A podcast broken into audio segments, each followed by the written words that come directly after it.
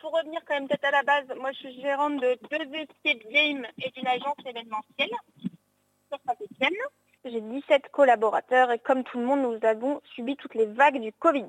Donc ça a été plus ou moins compliqué. Euh, moi j'ai été en chantier pendant la première vague où on touchait pas beaucoup de l'État puisque c'était 1500 euros. Après deuxième, troisième vague, on n'a pas réouvert pendant neuf mois. Et aujourd'hui, peut-être à cinquième vague.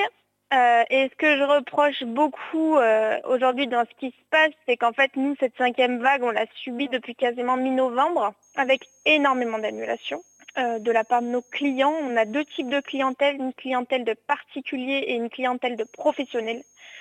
Et c'est sur les professionnels que c'est très compliqué, puisque comme tout, comme beaucoup, les chefs d'entreprise annulent les prestations. Ce que c'est pas d'aujourd'hui, c'est depuis le 15 novembre sachant qu'on est en période de décembre, qui est censé être notre mois le plus gros de l'année. Euh, et c'est un mois qui nous permet de vivre le reste de l'année en fait. Numéro 8, qui ont un lancé de rue de la République.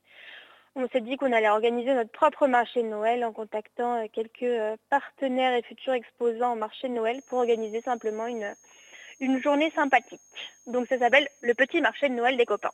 On essaye de garder un peu de joie et de bonne humeur dans ce monde si triste.